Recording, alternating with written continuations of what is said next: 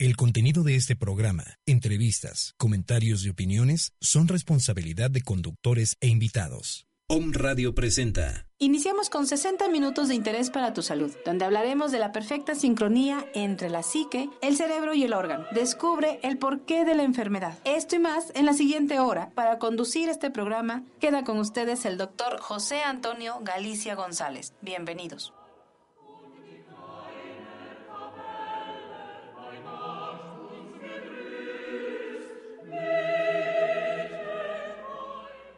Hola, ¿qué tal? Muy buenos días. Tengan todos los radioescuchas cibernautas de este gran programa Nueva Medicina Germánica con su amigo y servidor, doctor José Antonio Galicia González. Aquí en esta estación Home Radio, pura energía. Muy bien, pues aperturamos este programa dándoles un saludo muy cordial a aquellos que nos sintonizan semana a semana y que nos siguen con el interés de saber más de este descubrimiento científico de el eminente científico doctor Ricker Herhammer.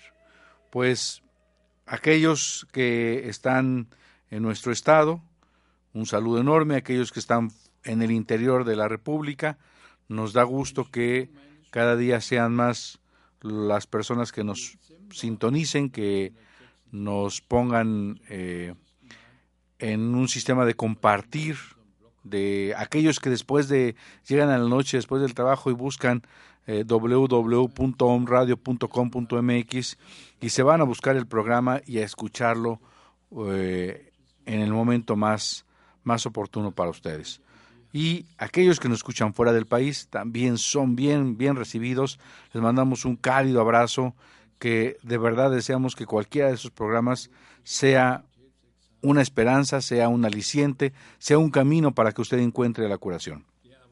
Recuerde que estamos en la 7 Sur, 2506, en la colonia Chulavista, eh, aquí en la ciudad Puebla de Los Ángeles. Y nuestro teléfono de contacto 01222 240 7482. Nuestro celular para alguna emergencia o WhatsApp 2221 400645. Y eh, síganos en Facebook, José Antonio Galicia González, o Nueva Medicina Germánica este, México. Estamos una foto eh, tomados en Málaga, España, con el doctor Hammer para que nos ubique, sepa eh, quiénes somos y eh, cómo nos puede contactar. Recuerde que también estamos dando consultas vía Skype eh, y terapia para buscar y, sacar el DHS.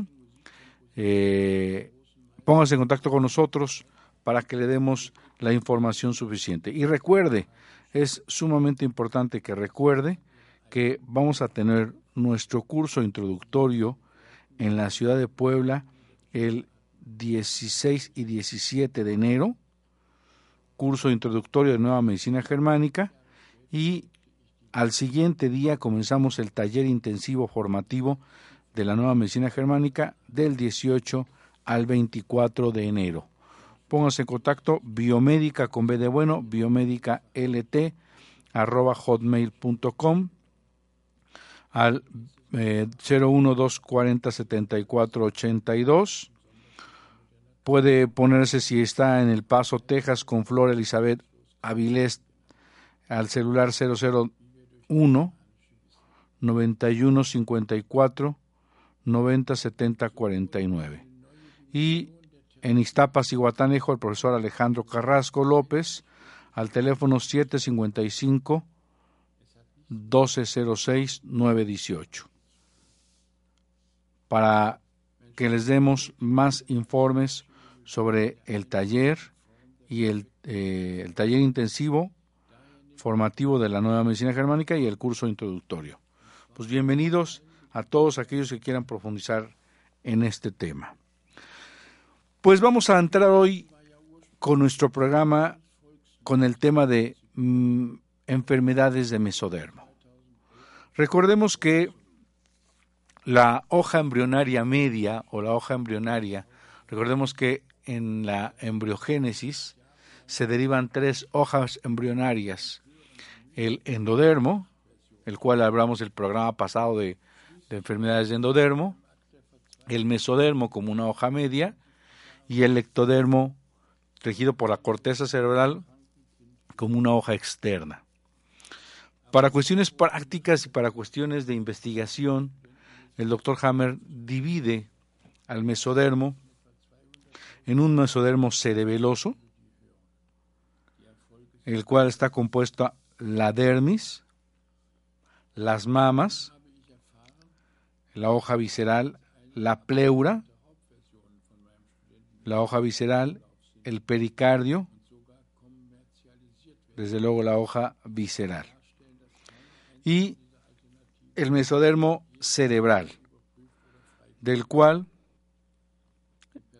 está compuesto de huesos, cartílagos, músculos, tendones, las glándulas suprarrenales, eh, el parénquima renal, excepción de la pelvecilla renal y los túbulos. Los túbulos son endodermo y la pelvecilla renal es ectodérmica. Las células sanguíneas, estamos hablando de las células madres, los vasos sanguíneos, los vasos y ganglios linfáticos, el vaso, los testículos, los ovarios y el útero en su estructura muscular. De esta manera, hablar de las enfermedades de mesodermo, vamos a empezar con el mesodermo antiguo, controlado por el cerebelo. Y recordemos que este se comporta al igual que el endodermo, con una proliferación celular en la fase activa, desarrollando un tumor, y posterior a la fase de solución, una descomposición del tumor con, con ayuda de los hongos, de micobacterias tuberculosas si es que están disponibles. El tipo de tejido en estos crecimientos van a ser células adenoides y, oh sorpresa, a partir de aquí vamos a tener una correlación cruzada desde el cerebro hacia el órgano. Por ello, es de suma importancia saber la lateralidad de cada persona. La lateralidad tiene que ser tomada en cuenta. Para cuestiones de precisión y de correlación psique-cerebro-órgano. Entonces, hablemos de la pleura. La pleura, recordemos que es una cubierta, una capa que recubre y que protege a las estructuras pulmonares, es decir, a los pulmones. Es una capa delgada que rodea a todos los pulmones. Y el conflicto biológico que tiene que ver con pleura tiene que ver con un ataque contra el tórax. Puede ser la amenaza de una cirugía de corazón abierto, puede ser una ofensa verbal, puede ser inclusive una señalización, una agresión con una señal, puede ser un sentimiento de golpe, pensar que uno está enfermo del corazón, es decir, es un ataque contra el tórax. En la fase activa de conflicto comienza un crecimiento celular. A este tejido le llamamos mesotelioma pleural. Y en la fase posterior a la solución del conflicto, una vez que se ha superado ese conflicto de ataque al tórax, vamos a tener una descomposición del mesotelioma con ayuda de los hongos y micobacterias. Y a esta patología le vamos a llamar derrame pleural. Esto quiere decir que jamás nos habríamos imaginado que el derrame pleural se encuentra en la fase de vagotonía o fase de curación, mientras que en la fase de conflicto activo había un cáncer en pleura, es decir, un mesotelioma. Por eso el doctor Hammer refuerza, uh, comprueba, que no sabíamos absolutamente nada de las enfermedades. Le atribuimos muchas concepciones al derrame pleural, pero jamás se nos hubiese ocurrido que era o es la fase de curación de un tumor de pleura, un mesotelioma pleural. Este derrame pleural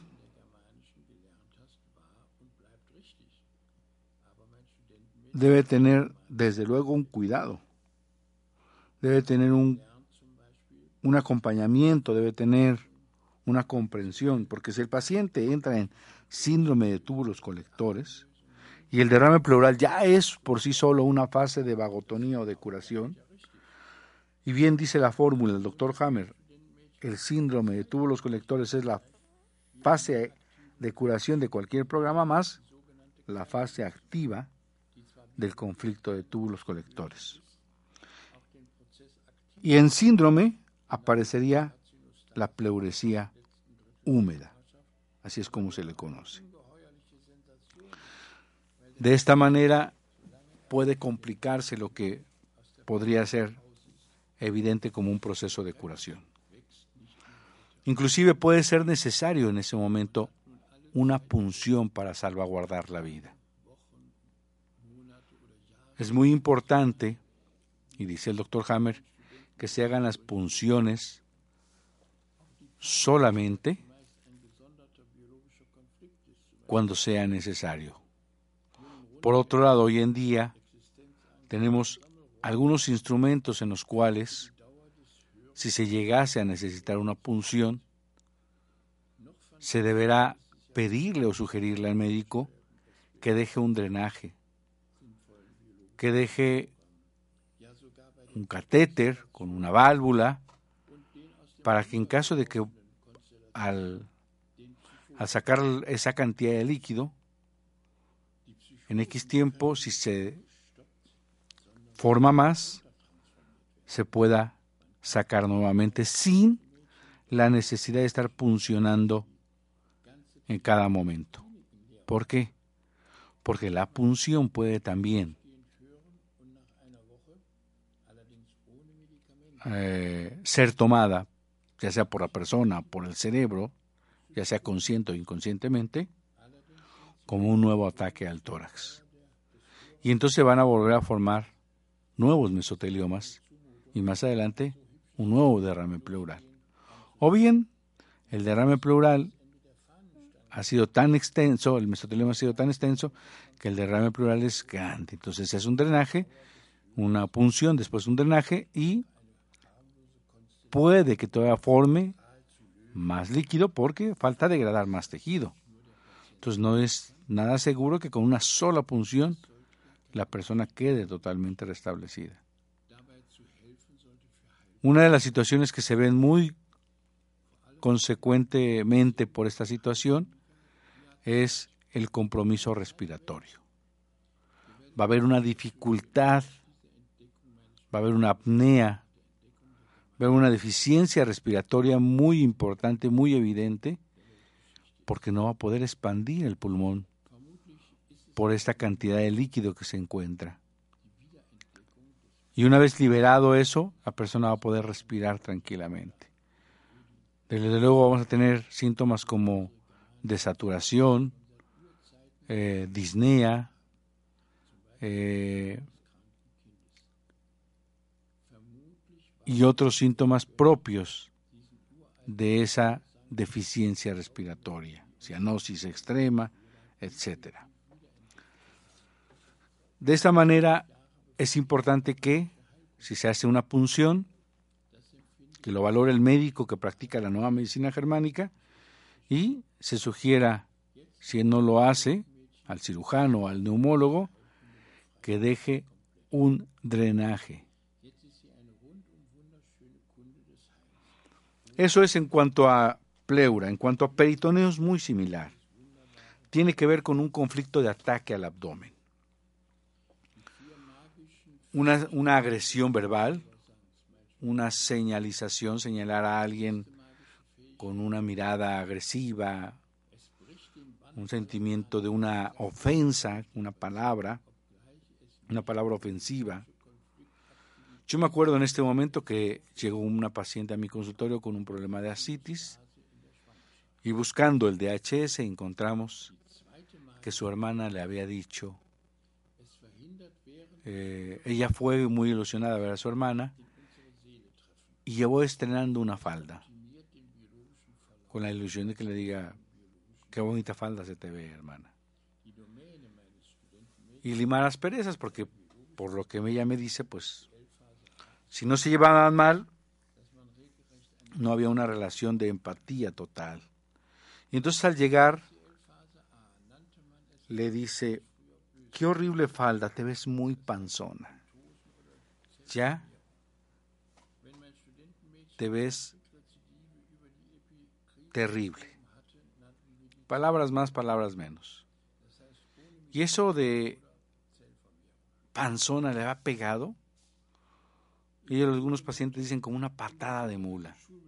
Imagínense qué tan grande es el golpe o qué tan grande es la patada, que lo interpreten como un golpe verdaderamente fuerte. Y entonces la paciente había entendido que la citis era, pues bien, la fase de curación de ese conflicto de ataque, porque posteriormente había hablado con la hermana y se había disculpado ella por esta situación que había hecho. Ella lo resuelve y posteriormente empieza a hacer una asitis. Desde luego que a mí no me tocó ver el mesotelioma y eh, si, si bien la asitis y después de un tiempo resolvió la asitis y la persona siguió su camino. Entonces recordemos que tiene que ver con un conflicto de ataque contra el abdomen. En la fase activa de conflicto hay un crecimiento celular llamado mesotelioma peritoneal. Y en la fase posterior a la solución del conflicto hay una degradación, una descomposición del tumor con ayuda de hongos y micobacterias.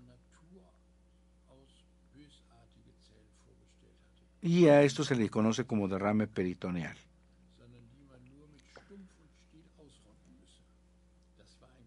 De esta manera nos damos cuenta que hay en esta situación líquido en cavidad abdominal,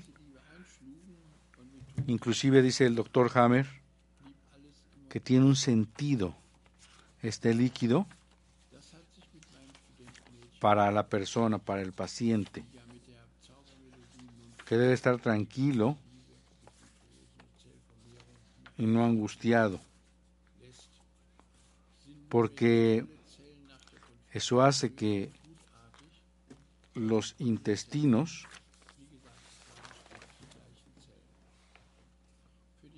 no se no se peguen.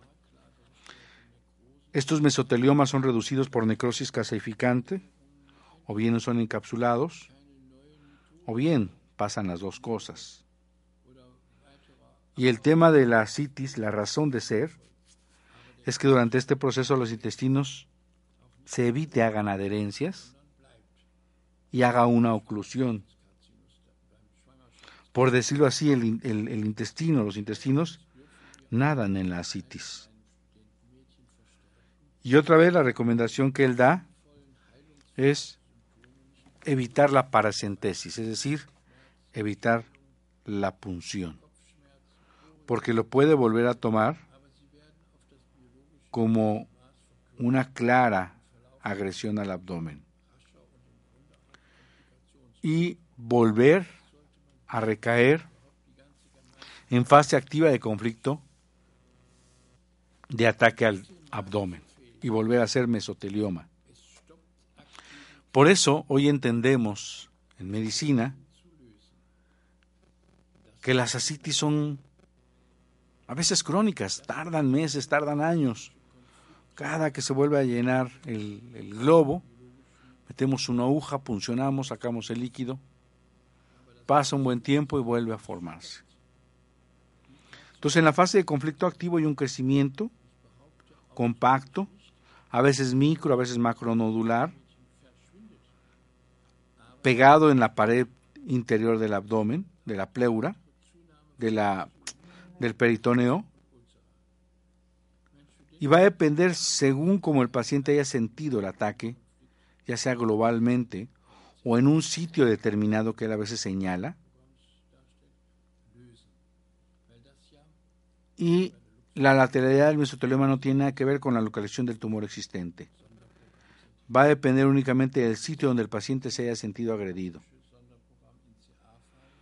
Si, por ejemplo, un paciente está observando una radiografía de un tumor en el pulmón izquierdo, el mesotelioma resultante y el derrame pleural posteriormente aparecerán del lado izquierdo, aunque el tumor se encuentre el cáncer bronquial en la realidad a la derecha.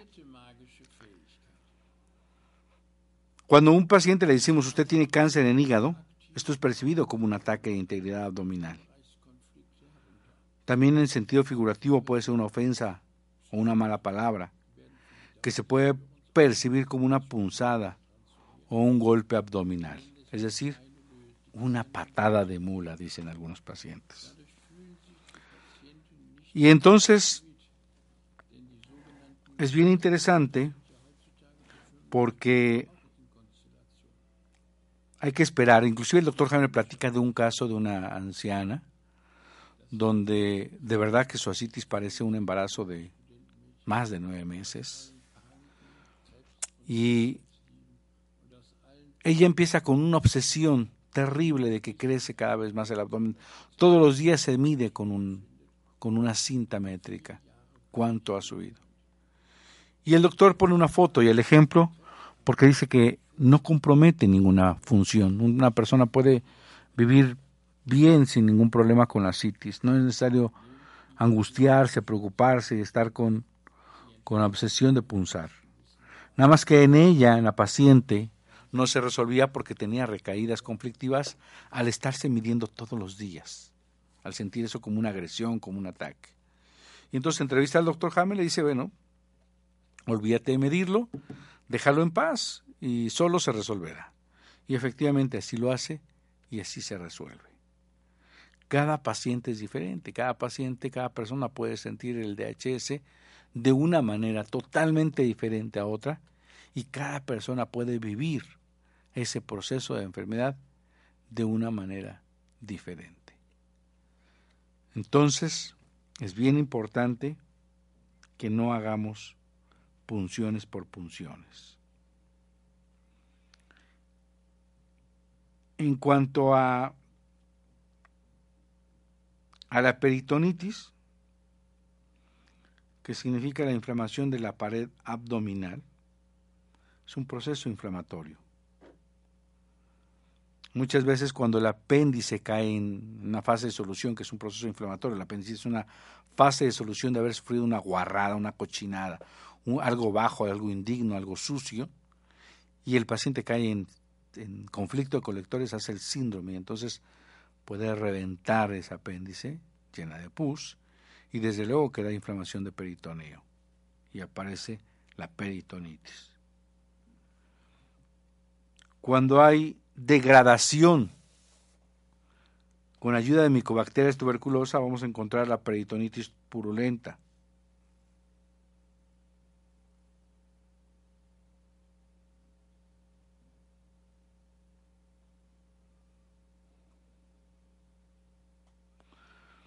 De esta manera podemos tener esta situación, si no bajo control, con una situación mucho más tranquila. Vamos a nuestra primera pausa comercial y regresamos con ustedes en su programa Nueva Medicina Germánica con su amigo y servidor, doctor José Antonio Galicia González. Escuchando Nueva Medicina Germánica con el doctor José Antonio Galicia González. Síguenos en redes sociales. Om Radio MX.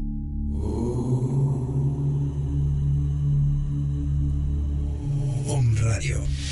Transmitiendo pura energía. Soy Mar Barbosa y no olvides que tenemos una cita todos los viernes a las 12 del día para aprender juntos a ver la vida de otro color. Recuerda tu programa Sincronía, porque aquí y ahora todo es perfecto.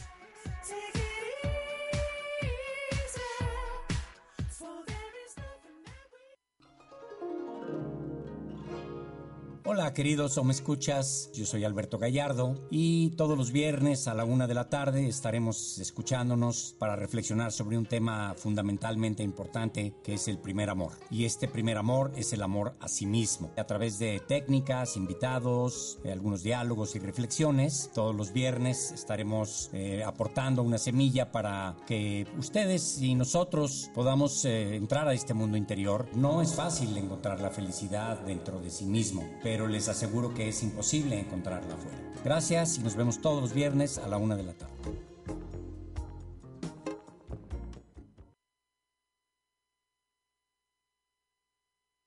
Belleza integral por dentro y por fuera. Conoce métodos alternativos y a la vanguardia para verte y sentirte bien de una forma más natural. Visita mi página www.mesoterapia.com.mx donde encontrarás información de todo lo que es mesoterapia, información de sueros intravenosos para bajar de peso, rejuvenecimiento facial con plasma, tratamientos capilares para que te crezca más el cabello, aumento de glúteo y otras técnicas. También encontrarás información de cursos para terapeutas y público en general. En tu primera consulta menciona que nos escuchaste en Home Radio y obtendrás un descuento. Conoce lo que la medicina alternativa puede hacer por ti.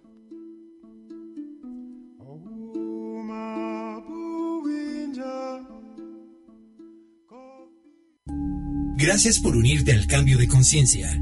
Eres OM. Transmitiendo desde la zona Esmeralda, Citlaltépetl número 4, Colonia La Paz, Puebla, Puebla, México. A través de www.omradio.com.mx. Teléfono en cabina 249-4602. Búscanos en las redes sociales. Om Radio MX. Somos el medio para transmitir programas que despiertan, información que genera un cambio de conciencia. Om Radio, transmitiendo pura energía. Farmacia homeopática Biomedic. Pequeñas dosis, grandes respuestas. Contamos con el más amplio surtido en laboratorios nacionales e internacionales. DHU, Nartex, BHI, Medicor, Glicer, Regio, Similia, Gel, Boirón, contamos con material de acupuntura, medicina alternativa, oligoterapia, terapia floral, dinamizaciones, decimales, centesimales, milesimales, 50 milesimales y un extenso surtido en tinturas. Teléfono 240-7482. Estamos en la 7 Sur 2506, Colonia Chulavista, aquí en Puebla, México. Farmacia homeopática Biomedic, pequeñas dosis, grandes respuestas al cuidado de tu salud.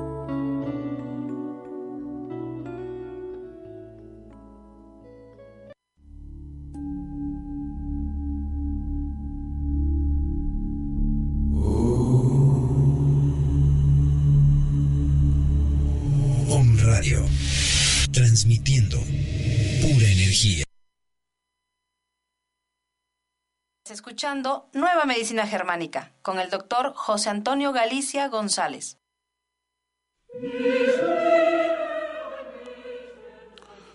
Muy bien, ya regresamos aquí con ustedes en su programa Nueva Medicina Germánica con su amigo servidor doctor José Antonio Galicia González, aquí en esta estación Home Radio, transmitiendo pura energía. Recuerde que estamos www.omradio.com.mx. Síganos en nuestras redes sociales, Om Radio, teléfono en cabina 249-4602 y nos puede mandar algunas preguntas, algunas sugerencias, algún tema que les gustaría que habláramos, alguna enfermedad que tenga duda. Esta ciencia curativa germánica, este descubrimiento científico del eminente científico Dr. Hammer, nos abre una puerta diferente a otra realidad. No habíamos comprendido absolutamente nada de las enfermedades, no hemos entendido que en realidad no son errores, no son eh, defectos, eh, no son herenciales, eh, no son nutricionales y no son tóxicas. Y no es por ayuda ni por agresión de otros microorganismos. En realidad la enfermedad deja muy claro el doctor Ricker Herhammer, es un programa especial e inteligente, con pleno sentido biológico, que tiene la madre naturaleza en un momento determinado, para una situación determinada. Muchas veces es, sin lugar a dudas, una, una posibilidad de salvaguardar nuestra existencia, de mejorar un momento ante una situación caótica en la que la naturaleza nos, nos da la oportunidad de seguir adelante. Estábamos hablando de peritoneo, nos toca platicar de mama. Las glándulas mamarias están compuestos, están compuestas estructuralmente hablando, embriológicamente hablando, de eh, la glándula mamaria de dos tejidos. No tomando la piel, serían, en este caso se toma la piel, serían tres tejidos, ¿no?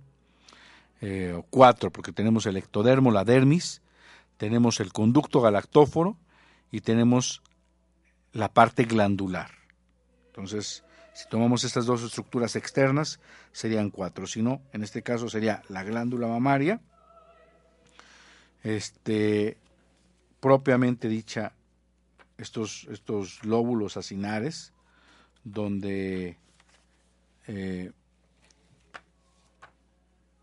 donde se da la formación de secreción láctica, de nutricio, y recordemos que esta glándula mamaria está perteneciente a la hoja embrionaria mesodermo, controlada por el cerebelo,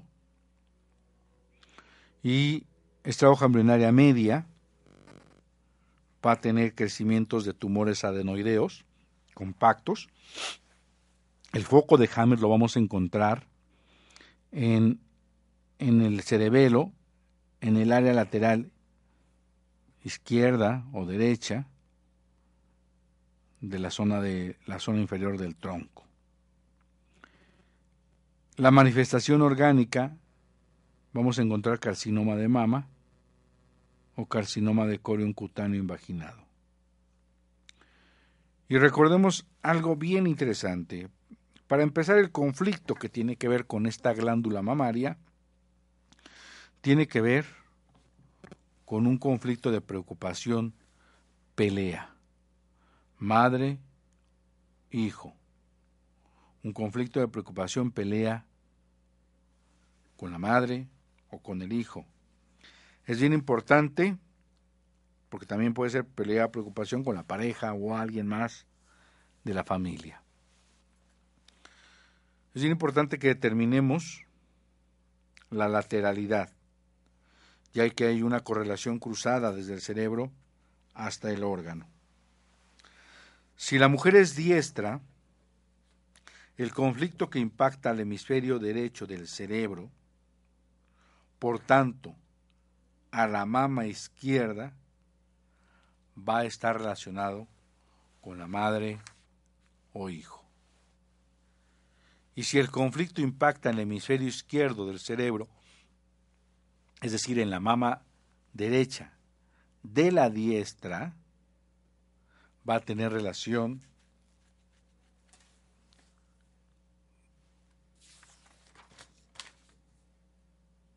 con la pareja. La mama derecha de la diestra va a tener relación con la pareja, el hermano, los amigos, eh, conocidos, padre. tía. Para la mujer zurda es al revés. Si el conflicto impacta en el hemisferio izquierdo del cerebro, va a haber una afectación en la mama derecha. que va a ser nido su madre o su hijo en la zurda. Y si el conflicto impacta en el hemisferio derecho del cerebro, va, a ser en la mama izquierda de la zurda relacionado con su pareja o todo aquello que no es madre o hijo. De esta manera podemos dar cuenta que en la fase activa del conflicto va a haber un crecimiento, es decir, una proliferación celular, un crecimiento, un cáncer lobulillar in situ. Vamos a tener un carcinoma lobulillar invasor, un tumor glandular mamario.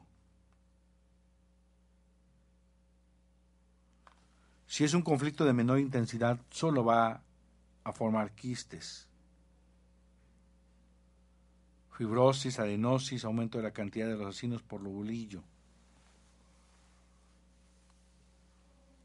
Y en la fase de solución del conflicto, vamos a tener una degradación del tumor con ayuda de micobacterias, hongos, secreción sanguinolenta, tumefacción dolorosa, pérdida de proteínas, sudores nocturnos, fiebre,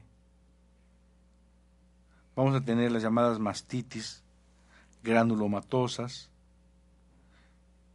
Si los microbios no se encuentran disponibles, el tumor va a permanecer en, su sitio y se va a encapsular.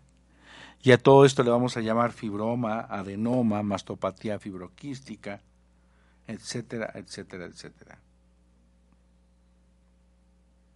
Cuando hay síndrome, se vuelve un carcinoma inflamatorio una inflamación eritematosa.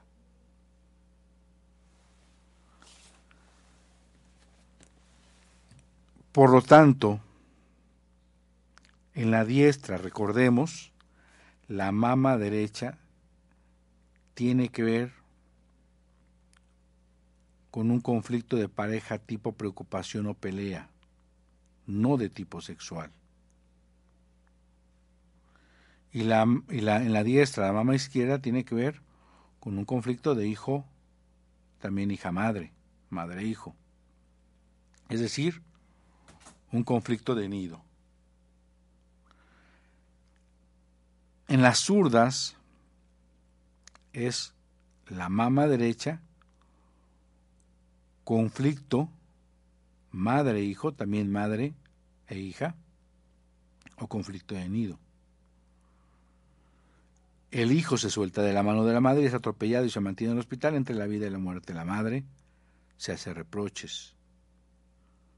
O bien a una mujer le notifican que de repente tiene que salir su vivienda, su nido. Todas las cosas se van a la calle. De esta manera es el conflicto de nido. Y desde luego en la fase de conflicto activo vamos a tener el nódulo compacto cuyo tamaño va a depender de la duración del conflicto. Al cabo de unos dos meses más o menos mide unos 7 milímetros. Se trata en realidad de un dermis invaginada y el tumor resultante es igual a un melanoma melanótico. En la fase de solución del conflicto en la vagotonía, o en la fase de curación, vamos a decirlo así, el nódulo se encapsula o se calcifica con ayuda de micobacterias bajo la piel intacta y cerrada. No va a presentar más mitosis. Se edematiza un poco y duele solo, en la fase final de curación, ya que hay una retracción cicatrizal. Los dolores corresponden al dolor profundo de piel regido por el cerebelo. Cuando el tumor está abierto, la curación sigue un curso del todo diferente.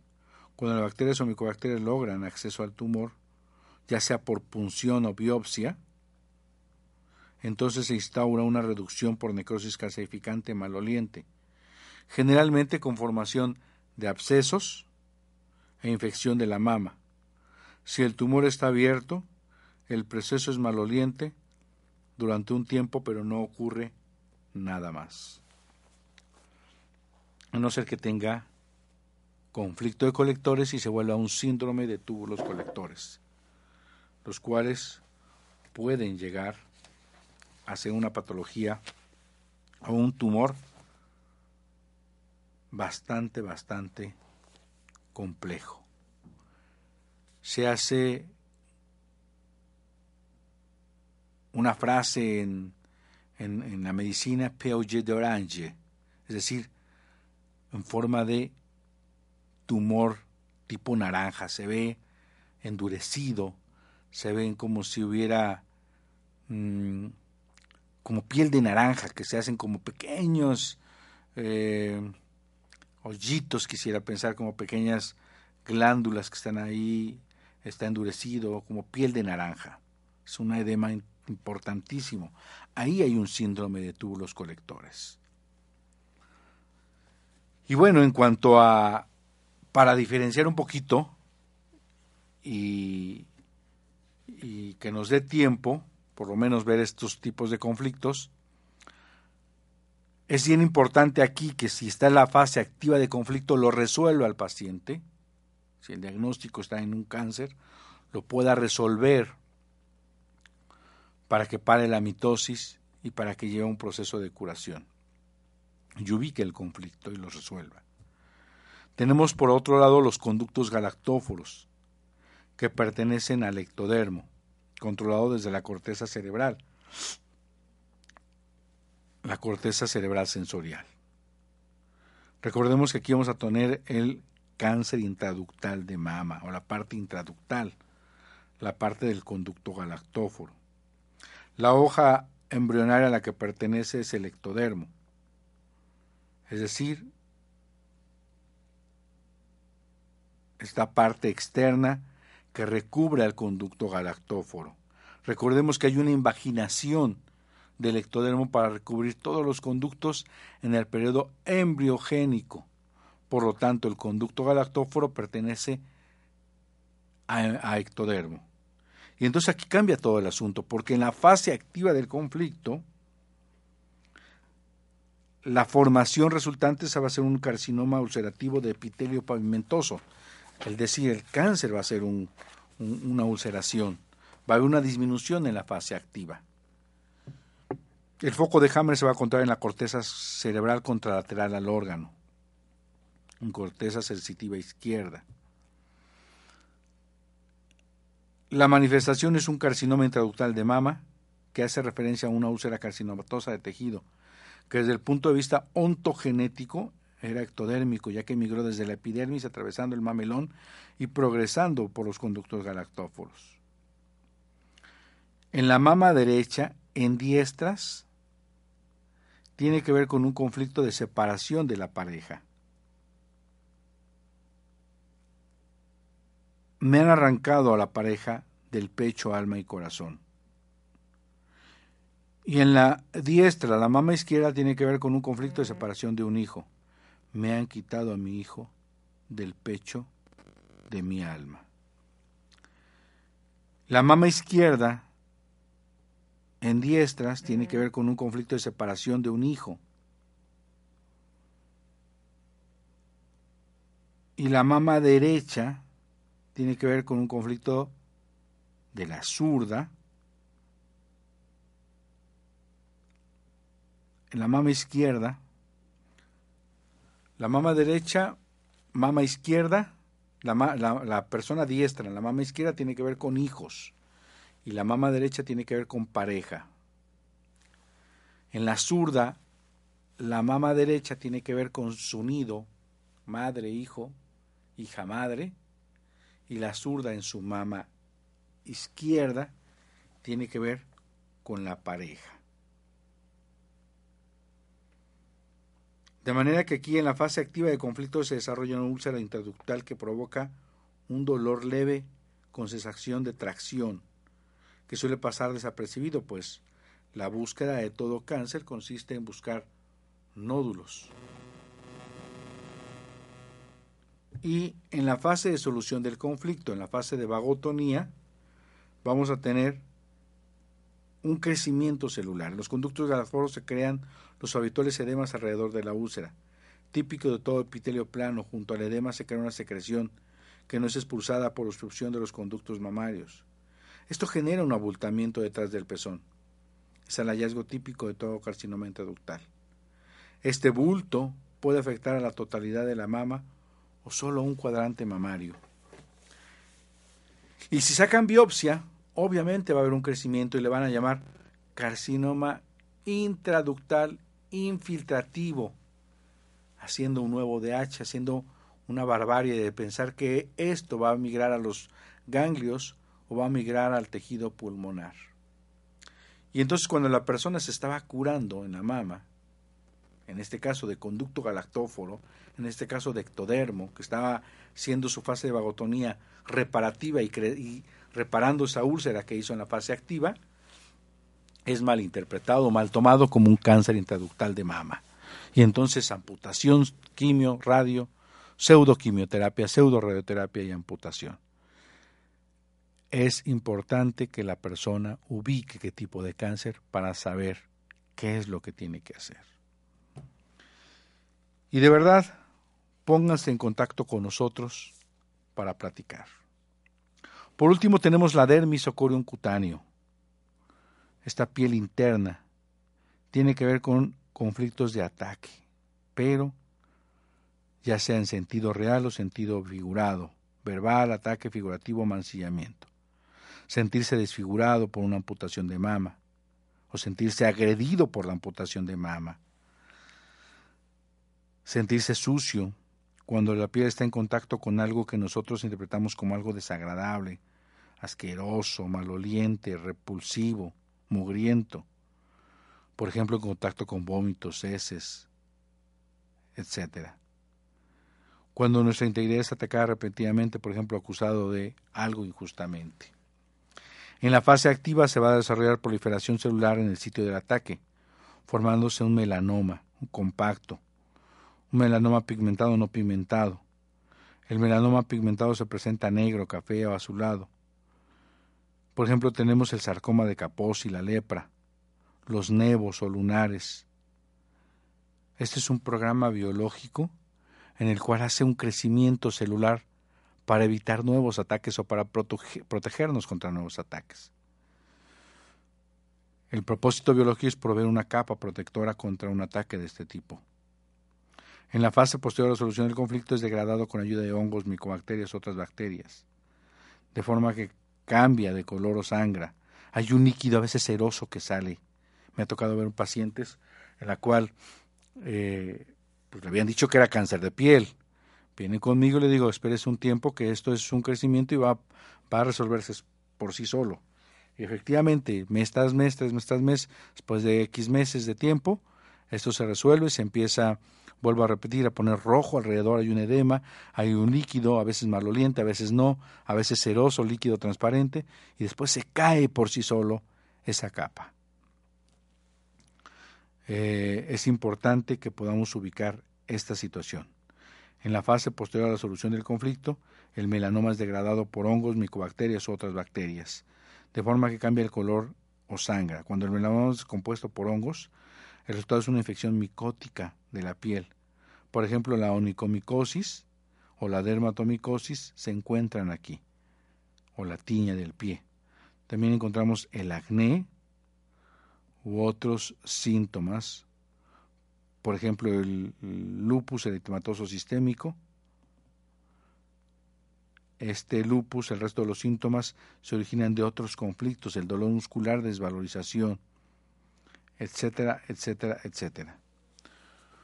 Pues muy bien, esperemos que este programa haya sido de su interés, haya sido con la capacidad de haber escuchado lo que usted buscaba.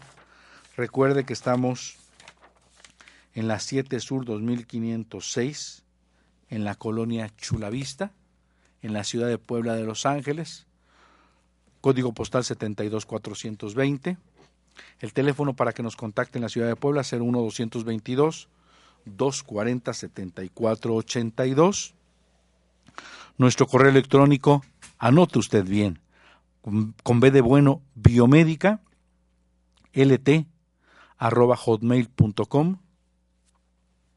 José Antonio Galicia González, abreviado GLEZ, arroba gmail.com. Y en Facebook síganos como José Antonio Galicia González. Recuerda que estamos dando consultas vía Skype para aquellos que están fuera del interior de la República o fuera del país y que existe el interés de encontrar una solución a su enfermedad.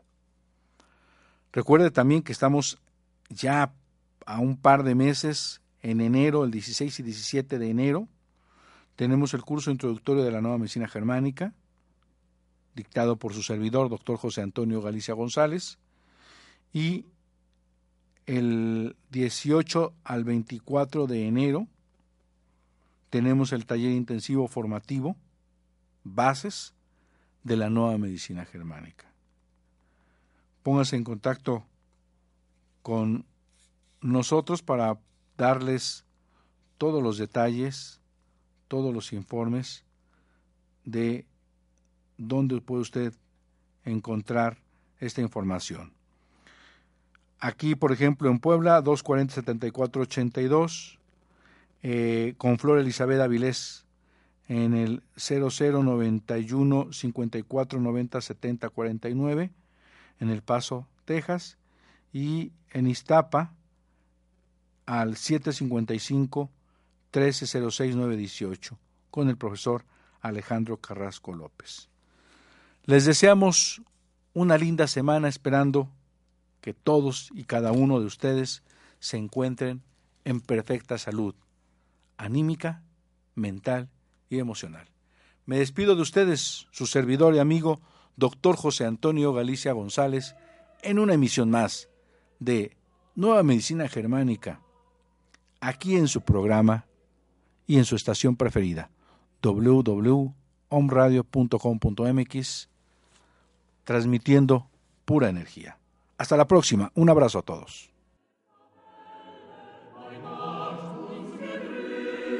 Esto fue todo por hoy. Te esperamos el próximo programa para conocer la relación entre mente y cuerpo en Nueva Medicina Germánica.